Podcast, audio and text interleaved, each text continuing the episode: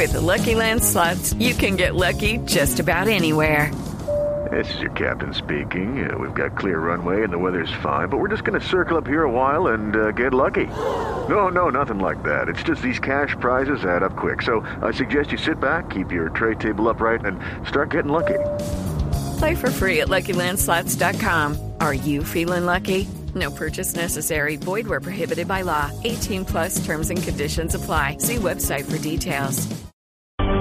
Las 9 de la mañana, dos minutos, hora de actualizar noticias en Blue Radio. Crece la expectativa en La Habana ante la posibilidad de que este mismo fin de semana se anuncien avances en la agenda de negociaciones. En la isla está el enviado especial Carlos Barragán. Hola, ¿qué tal Eduardo? Muy buenos días. Eh, son las 9 de la mañana, tres minutos aquí, en, en las 10 de la mañana, tres minutos en La Habana. Y hay que señalar que el gobierno nacional y las FARC trabajan hoy en una comisión especial en la mesa de negociación aquí en el Palacio de las Convenciones. Hoy hay una asamblea eh, que se llama la Asamblea de los Pueblos y por esa razón no hubo, mm, digamos, comunicación de las FARC, no hubo comunicado oficial al ingreso de la misma, pero en ese momento están trabajando. Realmente ya, eh, lo ha señalado el mismo Rodrigo Granda, está en la recta final lo que tiene que ver con el sistema integral de verdad, justicia, reparación y no repetición. Se ha avanzado, ha señalado una fuente de, de las FARC, en la definición del componente de reparación del sistema, de ese sistema integral de verdad, justicia y reparación, y está prácticamente definido, consensuado este esta parte mm, de lo que tiene que ver con el ciclo 38. Es decir, que eh, podría ser, eh, Eduardo, ya quizá horas para que las FARC y el Gobierno Nacional anuncien un nuevo acuerdo en la mesa de negociaciones que tiene que ver con la reparación. Y han publicado en su página web hace unos minutos un comunicado según el cual las FARC están criticando duramente las, eh, las capturas que se hicieron en los últimos días en relación con los atentados terroristas registrados en Bogotá. Dice el comunicado que la Delegación de Paz de las FARC se solidariza con el Congreso de los Pueblos con ocasión de la detención arbitraria de dirigentes y activistas. Al menos siete de los quince capturados forman parte del Congreso de los Pueblos. No se puede hablar de paz y de reconciliación cuando al tiempo se judicializa a luchadores sociales. Pero vea usted la contradicción, Eduardo. El, cuando arrancó este ciclo, o mejor, el, el, comienzo de esta nueva etapa de negociación, Pablo Catatumbo así habló de las operaciones y las investigaciones para capturar a los responsables de los atentados en Bogotá.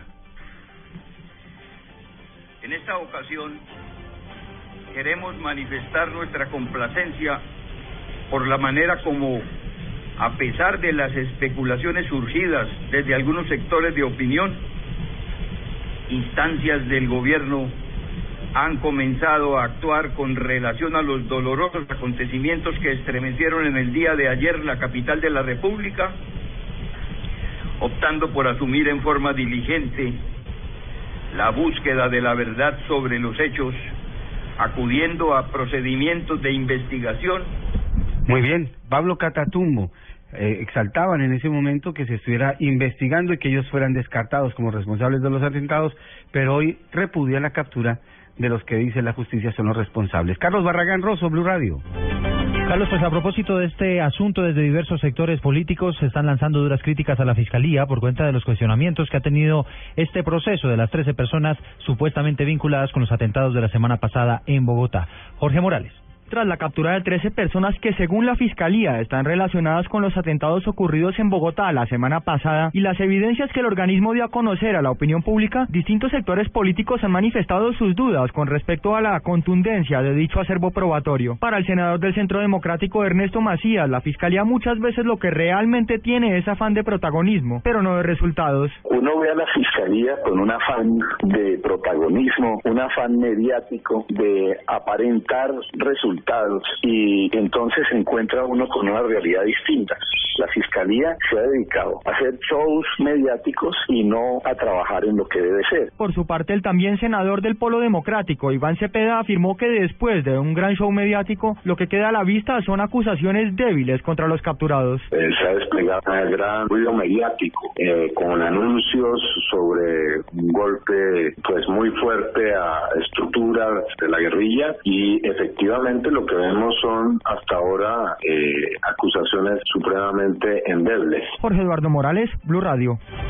9 de la mañana a 7 minutos, el ministro de Hacienda confirmó un crédito de 55 mil millones de pesos para ampliar la capacidad operativa del metro de Medellín. La noticia la tiene en la capital antioqueña, Cristina Monsalve. Los recursos por 55 mil millones de pesos serían utilizados para la compra de 16 nuevos trenes con los que el metro movilizaría 160 mil nuevos usuarios por día. Así lo confirmó el ministro de Hacienda, Mauricio Cárdenas. Findeter le está dando un crédito al metro de Medellín a una tasa de interés subsidiada. Simplemente tiene que pagar la inflación.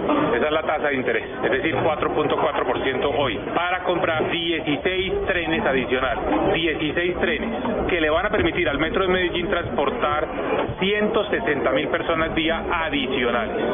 Entonces se descongestionan las estaciones, hay más frecuencias, 16 trenes nuevos con los recursos de Findeter. Con esta inversión, el metro llegará a 60 trenes. En su plan maestro de expansión contempla la posibilidad de llegar hasta 110 trenes. En Medellín, Cristina Monsalve, Blue Radio. Ser cristiano no se reduce solo a cumplir los mandamientos. El Papa Francisco visita Latinoamérica. Quiero acercarme a ustedes. Escuche todos los detalles de la gira del Papa por Ecuador, Paraguay y Bolivia, solo en Blue Radio y bluradio.com. La nueva alternativa. Pues avanza a esta hora la visita del Papa Francisco a Paraguay. El sumo pontífice visitó un hospital de niños y se alista para una nueva misa campal. En territorio paraguayo está la enviada especial Mabel Lara. ¿Qué tal? Buenos días, los saludo desde Asunción en Paraguay. Continuamos con Blue Radio en este recorrido del Papa Francisco a esta nación latinoamericana. En el día de hoy, la agenda del Papa Francisco está dirigida a la misa histórica que se realizará a las 10 y 30 hora paraguaya, 9 y 30 hora colombiana en el santuario de Cacupé. El mensaje del Papa Francisco en este santuario, Santuario Nacional de Nuestra Señora de los Milagros de Cacupé, se va a enfocar en el valor de la mujer paraguaya, a la que más de una ocasión ha expresado su admiración ya estuvo el Papa Francisco reunido con los niños del hospital Acostañú. Es un hospital eh, que trabaja con niños, con enfermos de cáncer, niños de bajos recursos. Allí estuvo hablando con algunas de las personas que se encontraban allí, hablando del valor de recuperarse después de la enfermedad, de acompañar a los enfermos en todo el trance que puedan tener en medio de sus dolencias. Hay que reconocer además que no es la primera vez que el Papa Francisco va a rendir homenaje a la Virgen de Cacupé. Los argentinos y los paraguayos comparten esta devoción, una devoción mariana que el día de hoy estará durante toda la agenda del Papa Francisco aquí en Paraguay, una mm, población de 7 millones de personas que reconocen el 90% de ellos ser católicos. Nosotros continuaremos acompañando al Papa Francisco. Esto es Blue Radio, la nueva alternativa. Mabel. 9 de la mañana, 10 minutos, habla, hablamos de información deportiva. Se conocen detalles del anuncio que hizo esta madrugada el Bayern Múnich, que confirmó la salida de Bastian Van Steiger al Manchester United. También se confirma la salida del holandés Van Persie del club inglés. El resumen deportivo hasta ahora con Pablo Ríos. El director general del Bayern Múnich, Karl-Heinz Rummenigge, confirmó hace minutos en una rueda de prensa que el volante Bastian Schweinsteiger es nuevo jugador del Manchester United. El futbolista que fue campeón del mundo el año pasado en Brasil con la selección de Alemania ganó 22 títulos tanto nacionales como internacionales en el conjunto bávaro, donde estuvo 17 años. Y en otras novedades del cuadro inglés, el delantero Robin Van Persie jugará en el Fenerbahce a partir de la próxima temporada, según dijo el presidente del club turco Aziz Yildirim a la prensa de su país. Y en noticias de MotoGP, el colombiano Johnny Hernández saldrá mañana en la quinta posición en el Gran Premio de Alemania, mientras que el español Marc Márquez se quedó con la pole position. Pablo Ríos González, Blue Radio.